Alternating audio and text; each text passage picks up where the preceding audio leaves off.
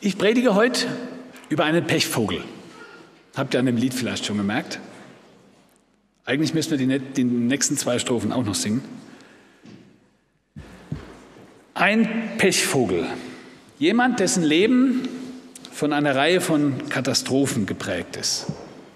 Wobei, was in die Schublade Katastrophe einzuordnen ist, das empfindet ja jeder eventuell anders. Beispiel. Hab so ein schönes Mäppchen mit allen Scheckkarten. AOK-Karte, ÖPNV-Ticket, Perso geht verloren. Das ist halbe Leben drin. Könnte man als Katastrophe bezeichnen. Könnte auch geklaut werden. Ähm, kind wird in der Schule gemobbt. Kann durchaus als Katastrophe empfunden werden. Das ist ja bei jedem ein bisschen anders. Es gibt welche, die stecken das leichter weg und andere brechen zusammen darunter, verlieren die Lust am Leben. Eine Woche ohne Handy. Oh, Katastrophe. Ein Teenager-Mädel erfährt, dass der Serienstar aus Netflix, Marke Traumprinz, eine andere hat. Mein Leben ist zu Ende. Die Ehefrau, die den Traumprinzen gekriegt hat, erfährt, dass er eine andere hat. Katastrophe. Der Motorradfahrer, der mit 150 Sachen an einer Verkehrsinsel hängen bleibt und nach ein paar Monaten halbwegs zusammengeflickt aus dem Krankenhaus wieder raus kann und zur Reha, kann das als Katastrophe empfinden. Der Motorradfahrer, dem sein Bike blöd umfällt, auf den Fuß und der Fuß ist kaputt, muss ganz oder teilweise abgenommen werden. Katastrophe. Oder der kaputte Fuß vom Müller, dessen Lust das Wandern ist, kann eine Katastrophe sein. Für manche reicht schon die Stiefmutter oder vielleicht sogar die Schwiegermutter. Katastrophen. Jemand, dessen Leben eine Reihe von Katastrophen hat. Nein, es ist nicht Hiob. Es ist eine Frau. Hat jemand schon eine Ahnung, um wen es gehen könnte? Keiner. Gemeinde ist so schweigsam. Kinder haben schon nichts gesagt. Erwachsene sagen auch nichts. Was ist los mit euch heute? Das Jahr geht zu Ende, eure Lebenskraft auch. Hallo, es kommt ein neues Jahr, ihr dürft aufwachen. Keine Idee. Okay, ich schlag's mal auf. Hat jetzt jemand eine Ahnung, um wen es eventuell gehen könnte? Ruth. Ah, nicht so ganz verkehrt. Naomi. Es geht um Naomi. Wir lesen mal in Ruth 1 die ersten Verse. Zu der Zeit, als die Richter richteten, entstand eine Hungersnot im Lande und ein Mann von Bethlehem in Juda zog aus in, ins Land der Moabiter, um dort als Fremdling zu wohnen mit seiner Frau und seinen beiden Söhnen. Der hieß Elimelech und seine Frau Naomi und seine beiden Söhne Machlon und Kilion. Die waren Ephratiter aus Bethlehem in Juda. Und als sie ins Land der Moabiter gekommen waren, blieben sie dort. Ähm, wer aus Westmittelfranken ist, der kennt diese Bäckereikette. Brothaus. Brothaus heißt auf Hebräisch Bethlehem. Bethlehem, das Brothaus. Kein Brot im Brothaus. 66 Filialen, alle leer. Kein Brot im Brothaus. Eine Katastrophe, eine Hungersnot. Man muss das Land verlassen, sonst verhungert man. Das ist die erste Katastrophe. Die zweite Katastrophe, man sieht ja nicht alle Katastrophen von außen. Manche Katastrophen können ja psychischer Natur sein, mentaler Natur, finanzieller Natur, die sieht man vielleicht nicht. Es gibt Katastrophen, die sieht man dann, wenn das Bein fehlt äh, oder man querschnittsgelähmt ist. Das sieht man. Aber andere Katastrophen sieht man nicht. Naomi hatte auch von diesen nicht sichtbaren Katastrophen welche. Asylsuchend im Ausland. Die Heimat zurücklassen. Den eigenen Grundbesitz unbeaufsichtigt lassen. Wer weiß, wie das aussieht, wenn ich wiederkomme. Vielleicht war da, waren da die so und so dort und haben sich das angeeignet. Einige von euch Älteren haben das vielleicht auch erlebt. Auswandern, die Heimat zurücklassen, aus ehemaligen deutschen Ostgebieten, aus dem, was jetzt, was früher mal Böhmen, Mähren hieß oder jetzt in Polen ist, Vertriebene, Flüchtlinge aus vielleicht Rumänien auch Land, Ländereien zurücklassen, den ganzen Besitz verlieren. Es ist ja auch eine Katastrophe. Außerdem war der noch Moab feindliches Ausland.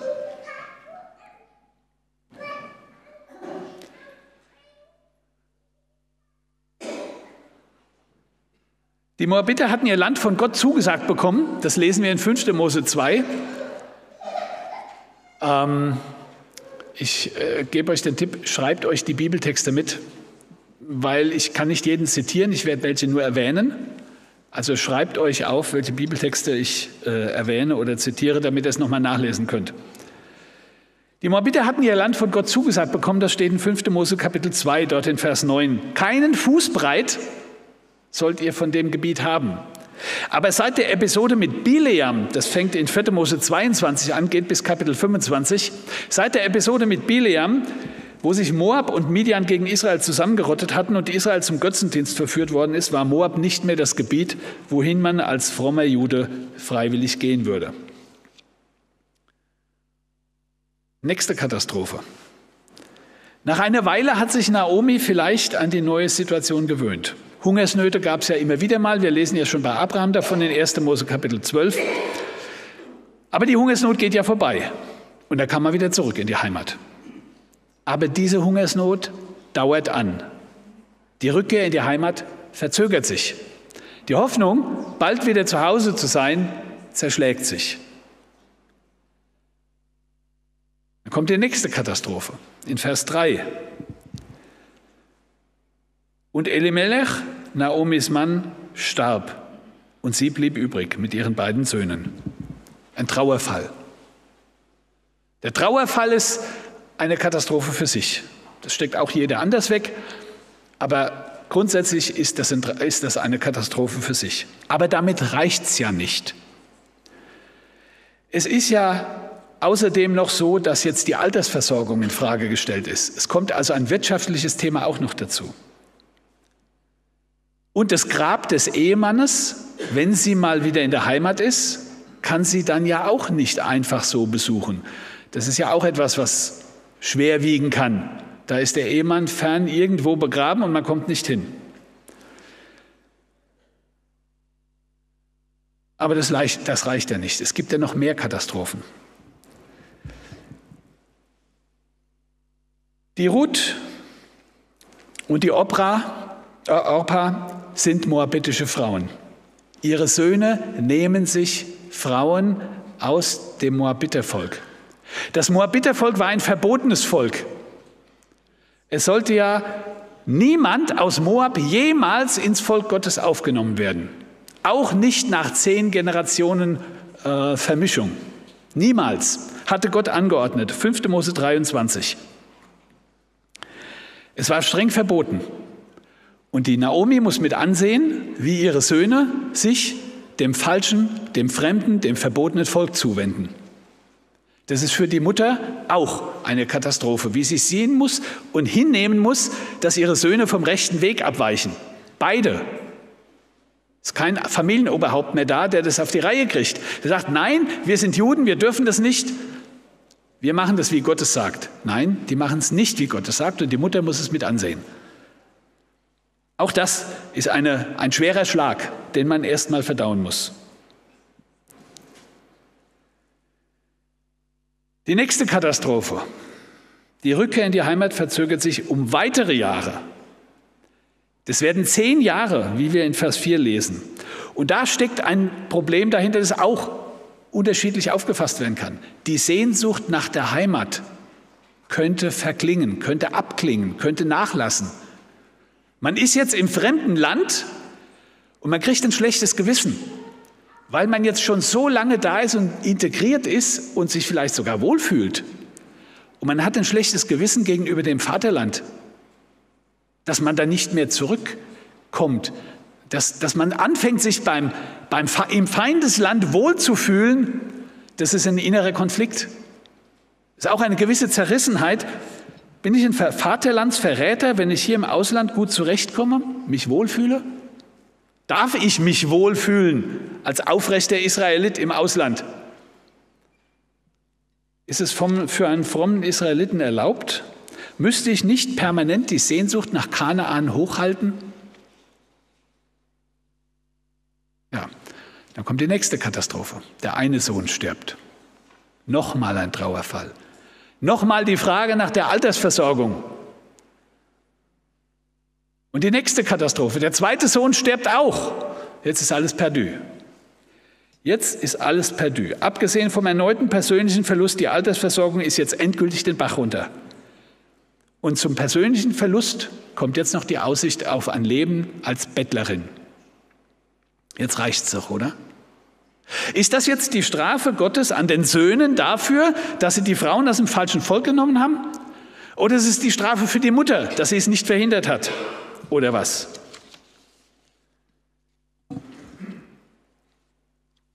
Wir haben doch auch oft das Problem, irgendwelche unerwarteten Ereignisse in unser Weltbild einfügen zu müssen. Und das fällt uns nicht immer leicht. Soziologen und Neurobiologen nennen das ein Kohärenzproblem. Was wir bisher so alles gelernt haben, das hilft nicht, das neue Ereignis einzuordnen, zu erklären. Und es treibt uns um und wir versuchen, die Kohärenz, den Zusammenhang, die Übereinstimmung wiederherzustellen. Und sehr häufig äußert sich dieses Problem in der Frage, wie konnte Gott das zulassen? Hier vermutlich auch. Welchen Eindruck hat Naomi inzwischen von sich und ihrem Leben? Wir lesen das in Vers 13b und in Vers 20 und 21. Des Herrn Hand ist gegen mich gewesen. Nennt mich nicht Naomi, das heißt die Holde, die Liebliche, sondern Mara, die Bittere. Der Allmächtige hat mir viel Bitteres angetan. Voll zog ich aus, aber leer hat mich der Herr heimgebracht. Der Herr hat gegen mich gesprochen, der Allmächtige hat mich betrübt. Meint ihr, darf ich mal das erste Bild haben? Meint ihr, Ihre Gefühlswelt, Ihr Selbstbild könnte man sich so vorstellen wie dieses Foto? Wirr, unerklärlich, zusammenhanglos, Buchstaben oder Ziffern sinnlos aneinandergeklebt, unerklärlich, chaotisch, nutzlos. Da kann man nichts sehen, da, da, da kann man keinen Sinn draus finden. Die Ereignisse in ihrem Leben kann sich Naomi nicht in einen vernünftigen Zusammenhang mit ihrem Glauben bringen. Das Einzige, was ihr als Erklärung einfällt, ist, Gott hat mich offenbar auf dem Kieker. Aber warum bloß? Die Kohärenz ist ihr abhanden gekommen. Das können wir verstehen, oder? Aber damit ist die Geschichte ja nicht zu Ende. Wie gut. Da ist ja noch Ruth. Was sagt die denn dazu? Und vor allem, warum sagt sie das? In Vers 10 in Kapitel 1 äh, lesen wir, dass sie, wie auch Orpa, sich von der Naemi nicht trennen will. Wieso nicht? Die Aussichten sind wirklich nicht gut. In Vers 12 und Vers 13 lesen wir, dass Naomi ihnen erklärt, das wird nichts mehr mit uns. Von mir könnt ihr keine möglichen neuen Ehemänner erwarten. Selbst wenn ich jetzt sofort nach Hause komme, sofort einen Mann finde, ich sofort schwanger werde und vielleicht werden es ja zufällig Zwillinge, dann dauert es doch noch ganze Reihe von Jahren, bis die heiratsfähig sind. Da wird nichts für euch. Auch eure Altersversorgung ist am Popo. Es wird nichts mehr. Bleibt nicht bei mir, ihr habt nichts Gutes zu erwarten. Aber sowohl die Orpa als auch die Ruth sagen, nee, wir wollen mit dir gehen. Nach einer Weile des Hin und Her trennt sich Orpa mit viel Geheule doch von Naomi. Aber die Ruth ist hartnäckig. Die geht nicht weg. Die will bei Naomi bleiben. Was bewegt die Schwiegertöchter, vor allem die Ruth, bei Naomi bleiben zu wollen? Wir erfahren das ein bisschen aus Vers 16. Im Vers 16 wo du hingehst, da will ich auch hingehen, wo du bleibst, da bleibe ich auch. Dein Volk ist mein Gott und dein Gott ist mein Gott.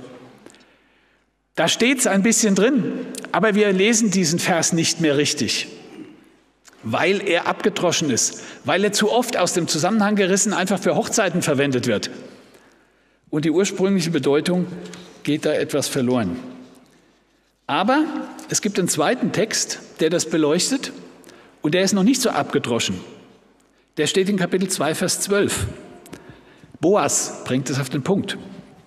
Der Herr vergelte dir deine Tat und dein Lohn möge vollkommen sein bei dem Herrn, dem Gott Israels, zu dem du gekommen bist, dass du unter seinen Flügeln Zuflucht hättest.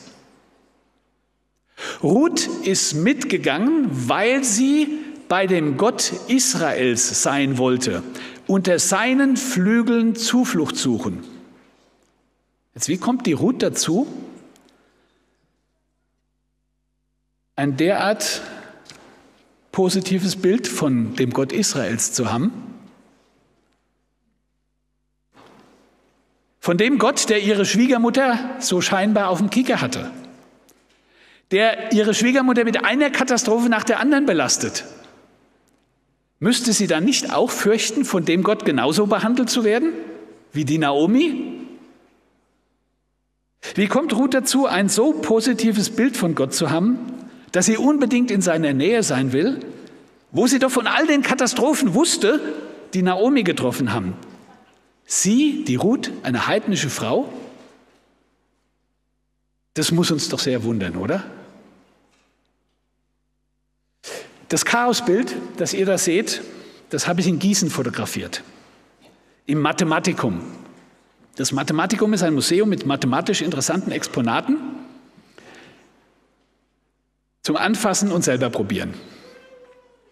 Und dort im Mathematikum hängt diese Sammlung wirrer Eisenstäbchen an der Wand. Und dort finden wir auch die Erklärung für unsere Frage zur Ruth. Ruth und Naomi. Wie können die beiden vor denselben Ereignissen eine derart unterschiedliche Einstellung gewinnen? Und damit ihr für die Antwort nicht extra nach Gießen fahren müsst, habe ich ein zweites Foto mitgebracht. Gucken. So? Jetzt, okay. So, hier seht ihr, was Ruth gesehen hat. Naomi sieht das da. Ruth sieht das da. Ruth hat bei Naomi diesen Schatten gesehen und verstanden, was Naomi selbst nicht sehen konnte, dass sie eine angenehme Person geworden ist, dass sie jemand geworden ist, dessen Leben andere zu Gott einlädt, dass sie jemand geworden ist, der anziehend wirkt, dass sie jemand ist, der sich nicht selbst in den Mittelpunkt stellt und sich für gut hält und für überlegen, sondern jemand, der demütig ist. Jemand, der seine Hoffnung ganz auf Gott setzt, auch wenn er nicht versteht, was Gott da gerade wieder macht. Das war die Ausstrahlung von Naomi. Wenn das Licht aus der richtigen Richtung fällt, dann sieht man, dass das ganze Chaos im Leben von Naomi zu einem harmonischen Bild führt. Und durch den täglichen Umgang mit Naomi hat Ruth gelernt, dass Gott ein guter Gott ist dass es sich sogar lohnt, eine persönlich vielversprechendere Zukunft aufzugeben, nur um dem Gott Naomis nahe zu sein. Und Naomi selbst hat es gar nicht bemerkt. Wie reagieren wir auf diese Geschichte? Wir können das Thema zwei aus zwei Perspektiven betrachten. Die erste Perspektive, wir fokussieren uns auf das Ergebnis, auf den Schatten. Du könntest Gott ja bitten, dass er aus dir auch so einen einladenden Menschen macht, wie es Naomi war. Dass Menschen an dir die Güte Gottes erkennen können. So wie man beim richtigen Licht erkennt, dass in diesem ganzen Eisenstäbchen-Chaos eine unfassbare Harmonie herrscht. Aber das hat halt einen Preis. Wir lesen das in Hebräer 12. Hebräer 12 ab Vers 7.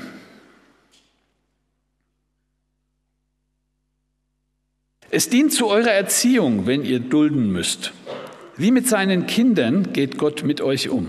Denn wo ist ein Sohn, den der Vater nicht züchtigt? Seid ihr aber ohne Züchtigung, die doch alle erfahren haben, so seid ihr ausgestoßen und nicht Kinder.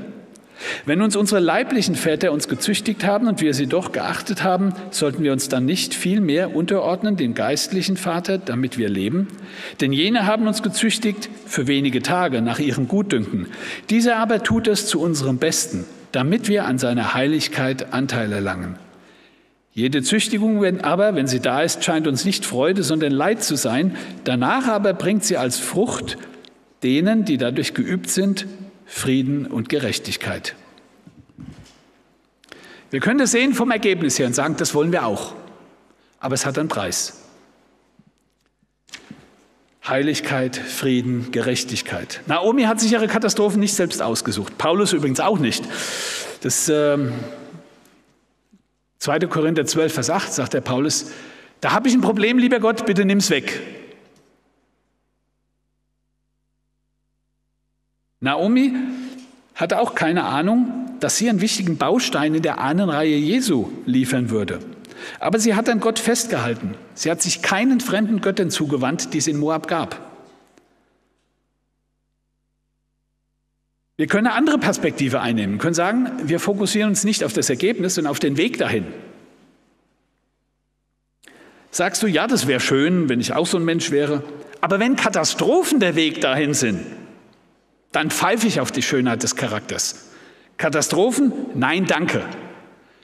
Ich will mein Leben, ich will nur in Frieden mein Leben leben und lasst mich bitte in Ruhe und ich will keine Katastrophen. Ich möchte, dass das Leben ein langer, ruhiger Fluss ist. Vielleicht bist du ja davor verschont bisher von Katastrophen. Gott hat dich ja lieb und würde auch gern die sündhaften Neigungen aus dir auf anderem Weg rauskriegen. Und wenn ihm das bei dir gelingt, dann freu dich. Aber zumindest aus meiner Bibel geht hervor, dass das ein Kreuz ist mit der Sünde. Die steckt so tief in uns drin, dass sie offenbar bei den meisten bei uns nicht anders rauszukriegen ist. In Hebräer 12, Vers 4 haben wir einen Hinweis darauf. Da steht, ihr habt noch nicht bis aufs Blut widerstanden im Kampf gegen die Sünde. Bis aufs Blut widerstehen klingt nicht nach Couch sitzen. Auch der Paulus hatte das für sich selbst zu akzeptieren, als der liebe Gott gesagt hat, nö, dein Pfahl im Fleisch, was du da loswerden willst, den nehme ich dir nicht weg. Bleibt. Es geht sogar so weit, dass er sagt, in Vers 10, er ist äh, guter Dinge in Misshandlungen und so weiter und so weiter. Er ist guter Dinge. Hatten wir vorhin bei den Kindern. Ist äh, leicht und geht vorbei. Überhaupt im zweiten Korintherbrief nimmt Paulus mehrfach zu diesem Thema Stellung. Wir haben die Liste vorhin gehört, 2. Korinther 11 ab Vers 23, was er so alles erlebt hat. Und was war seine Haltung? Ist leicht, geht vorbei, zeitlich, und es hat einen großen Gewinn am Ende. Römer 8, Vers 18 auch. Diese Trübsal ist zeitlich und leicht. Und am Ende kommt ein wunderbares Ergebnis raus. Fällt gar nicht ins Gewicht, was wir hier erleiden, wenn man es mit dem vergleicht, was am Ende draus wird. Bisschen schwierige Aussage. Es reicht eben nicht, dass Jesus den Preis für unsere Sünden bezahlt hat und wir damit die Eintrittskarte für den Himmel haben. Wenn das so wäre, dass es tatsächlich reicht, Jesus ist für unsere Sünden gestorben und wir haben die Eintrittskarte für den Himmel und alles ist gut, dann hätten die hier recht. Was sagen die? Hedonism. If Jesus died for your sins, why not enjoy them all? Wenn Jesus für deine Sünden gestorben ist, dann, dann genieß sie doch in vollen Zügen, deine Sünden. Haben die recht? Kann das sein, dass die recht haben? Nein, zur Eintrittskarte in den Himmel muss noch was dazukommen. Unsere Tauglichkeit. Das schreibt der Paulus ja zum Beispiel an die Thessalonicher. In 1. Thessalonicher 5, Vers 23. In 1. Thessalonicher 5, Vers 23 schreibt der Paulus, er aber, der Gott des Friedens, heilige euch durch und durch und bewahre euren Geist samt Seele und Leib unversehrt, untadelig auf die Ankunft des Herrn, auf die Ankunft unseres Herrn Jesus Christus. Und der Petrus schreibt es ja auch. Ist ja nicht so, dass es nur einmal in der Bibel steht. Petrus schreibt an die Adventisten, also auf die, an die, die auf die Ankunft Jesu warten. Es wird der Tag des Herrn kommen wie ein Dieb, dann werden die Himmel zergehen mit großem Krachen und so weiter. Wenn nun das alles so zergehen wird, 2. Petrus 3, Vers 10 folgende, wenn du, nun das alles so zergehen wird, wie müsst ihr dann dastehen in heiligem Wandel und frommem Wesen? Heiliger Wandel und frommes Wesen. Und der Weg dahin, den hat der Petrus ebenfalls angesprochen, in 1. Petrus 4, Vers 1. Weil nun Christus im Fleisch gelitten hat, so wappnet euch auch mit demütigem Sinn. Denn wer im Fleisch gelitten hat, der hat aufgehört mit der Sünde. Katastrophen könnten nötig sein. Wenn du bis zum Ende keine persönlichen Katastrophen erlebt hast, dann bist du bereits perfekt geboren. Oder du müsstest dich fragen, ob du Glück hattest oder Pech. Denn wir haben ja gelesen in Hebräer 12 in Vers 8, wer keine Züchtigung erlebt, der ist ausgestoßen und nicht ein Kind. Jetzt musst du natürlich nicht um Katastrophen beten, das wäre schon blöd. Aber frag dich mal, bin ich von der Sorte, die sich im Himmel wohlfühlen würde, wenn ich jetzt dahin käme, wo an jeder Ecke, aus jeder Ritze Frömmigkeit hervorquillt? Würde ich mich da wohlfühlen im Himmel, so wie ich bin? Oder würde ich nach spätestens zwei Wochen laut schreiend davonrennen, sagen, das hält ja kein Mensch aus, das ist ja die Hölle hier. Bist du so ein Mensch wie Naomi? Nein, auf diese Frage kannst du nicht mit Ja antworten, denn das siehst du ja nicht, das sehen ja nur die anderen.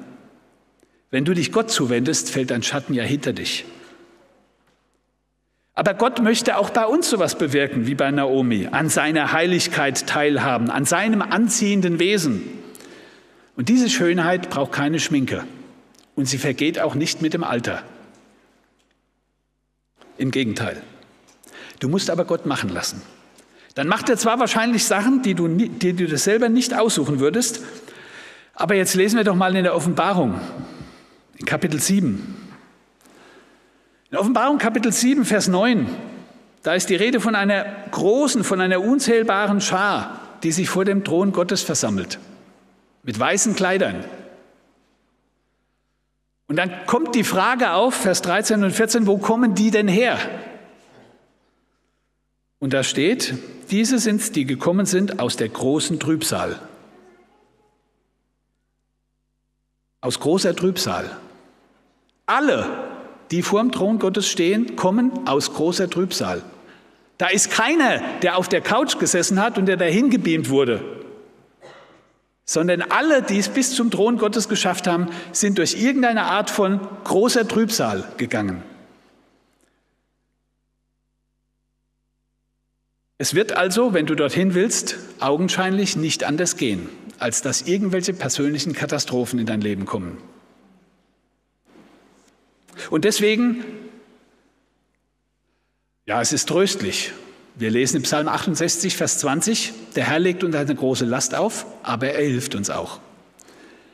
Triff eine bewusste Entscheidung, zum Beispiel so.